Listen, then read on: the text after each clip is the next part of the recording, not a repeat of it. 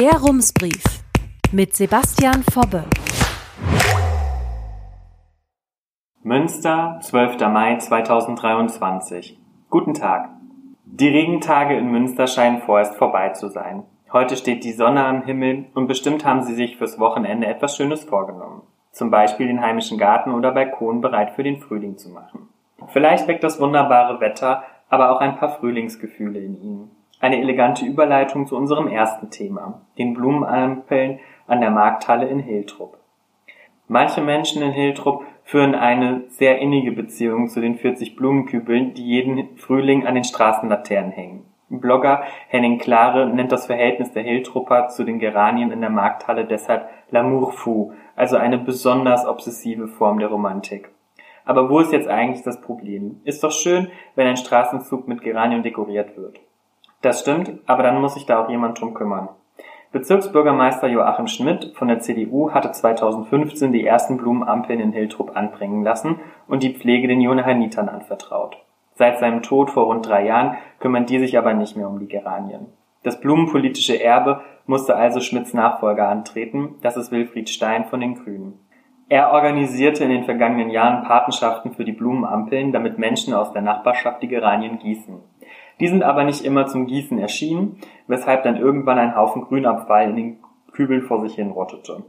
Als dann im November 2022 am ersten Adventssonntag noch immer verdorrte Geranien an den Laternenmasten der Markthalle hingen, war für die CDU der Spaß vorbei. Ich habe einen richtigen Schreck bekommen, als ich sah, wie verkommen sie aussahen und noch immer nicht abgeräumt waren, wird die empörte CDU-Politikerin Karin Meyerhoff in den Westfälischen Nachrichten zitiert. Akt 2 der Hiltrupper Geranien Amour fou. Richten sollte dieses Schlamassel in diesem Jahr zuerst die Stadtteiloffensive Hiltrup. Die winkte aber ab. Die Geranien seien Stadtmarketing und deshalb ein Problem des Stadtbürgermeisters. Jetzt springt die Gruppe mit dem Namen ZWAR ein. Diese Abkürzung steht für zwischen Arbeit und Ruhestand. Die Ehrenamtlichen wollen die Marktallee regelmäßig mit einem Elektromobil abfahren, um die Geranien in den Blumenampeln zu wässern und zu dünnen. Los geht's, sobald die Geranien da sind. Wie die WN etwas zerknirscht schreiben, wird das wohl vor dem Hiltrupper Frühlingsfest nichts mehr. Ob damit jetzt der dritte Akt in der Hiltrupper Tragikomödie beginnt, wollen wir mal nicht so skeptisch sein.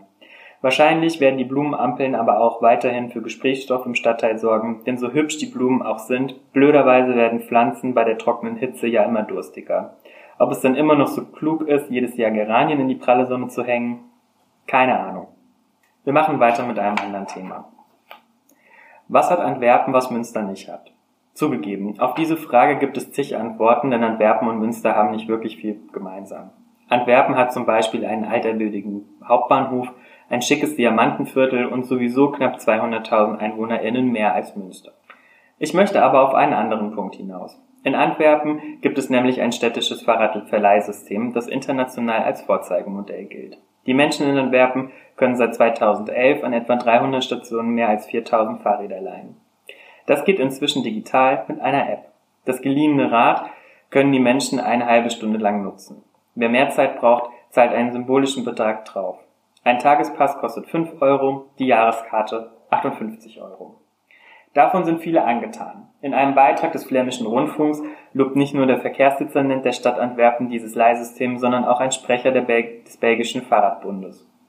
Auch Radfahrende aus Münster haben schon die Vorzüge des Fahrradverleihsystems in Antwerpen für sich entdeckt.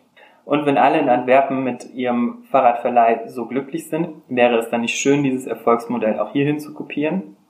Das haben sich womöglich ein paar Ratsmitglieder gedacht, als der Rat im März 2020 einen Grundsatzbeschluss zur Einführung eines Bikesharing-Systems in Münster gefällt hat. Laut Beschlussvorlage hätten auch andere europäische Großstädte ein solches Leihsystem etabliert, vor allem solche, die sich als Fahrradstädte vermarkten. Und spätestens dann ist ja klar, dass Münster auch so etwas unbedingt braucht. Vor dem Beschluss hatte ein Planungsbüro bereits eine Machbarkeitsstudie durchgeführt. Die kam zu dem Ergebnis, dass die Stadtwerke ein Leihsystem einführen und betreuen könnten. Die erwarteten Vorteile, es gäbe dann ein weiteres Angebot im öffentlichen Nahverkehr, vor allem für die sogenannte letzte Meile, und man könnte durch den Verleih die Zahl der Fahrräder in Münster reduzieren und damit auch das Parkproblem unter Kontrolle kriegen. Auch ein zweiter Gutachter empfahl die Einführung eines öffentlichen Fahrradverleihsystems in Münster.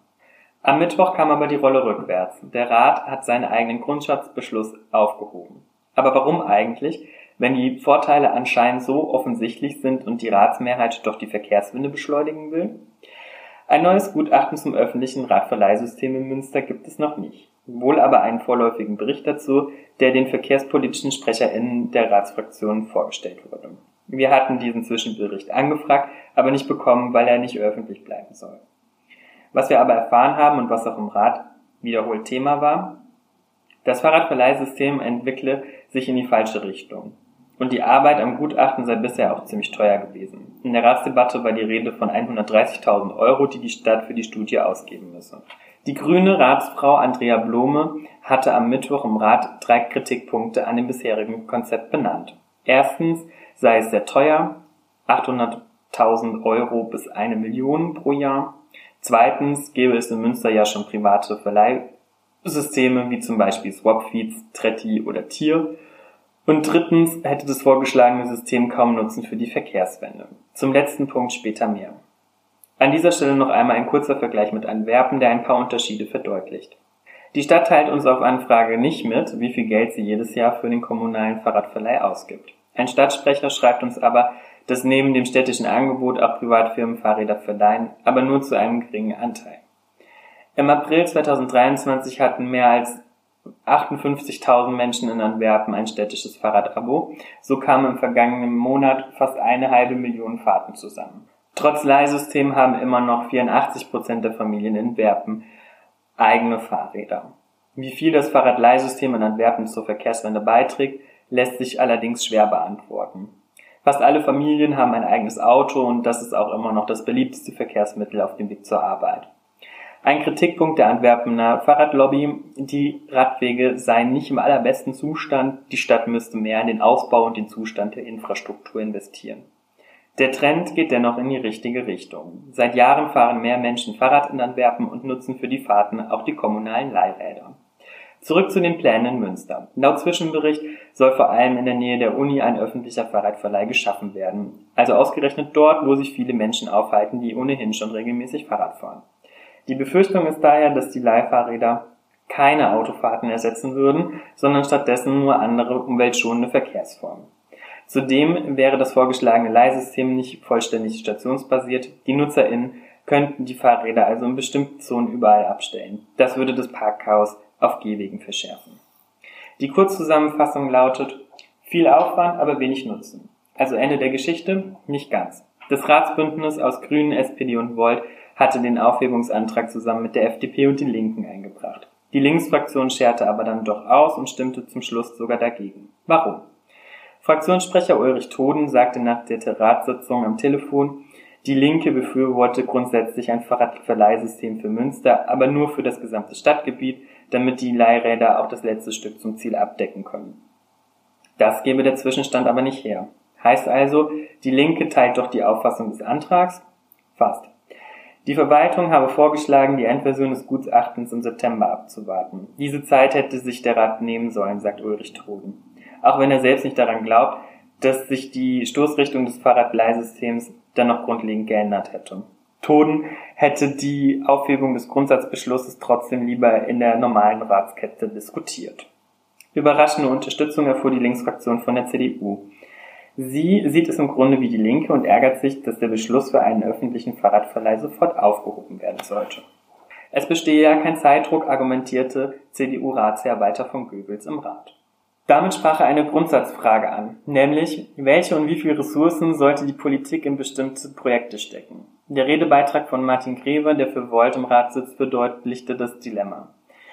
Er sagte, er spüre im Gegensatz zu CDU und Linksfraktionen durchaus Zeitdruck, weil die Stadt bis 2030 klimaneutral werden will. Allein aus diesem Grund müsse sich der Rat genau überlegen, worin er Geld und Arbeitskraft stecken möchte. Für Carsten Peters, Ratsherr der Grünen, ist es mit dem Fahrradverleihsystem deshalb wie mit dem Flyover. Ein Fahrradkreisel sollte das Verkehrschaos am Megidi-Tor beenden. Der Witz daran war, dass dieser Kreisel nicht ebenerdig, sondern über die Straße gebaut werden sollte beispielsweise wie in Eindhoven. In dessen Planung floss bekanntlich auch jede Menge Geld, bis der Bau einkassiert wurde, weil er dem Ziel der Verkehrswende widersprochen hätte.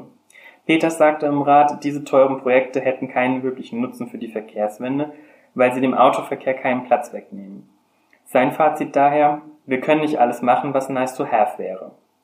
Und das fasst letztlich den Tenor der Debatte gut zusammen. Das Ratsbündnis möchte die Verkehrswende vorantreiben, indem sie die Infrastruktur für klimaschonende Mobilität ausbaut. Statt Zeit, Geld und Personal für Projekte aufzuwenden, die wenig nutzen, aber dafür viel Prestige haben. Schauen wir also mal, ob und wie das in Zukunft gelingt. Herzliche Grüße, Sebastian Vorburg. Rums, neuer Journalismus für Münster. Jetzt abonnieren. rums.ms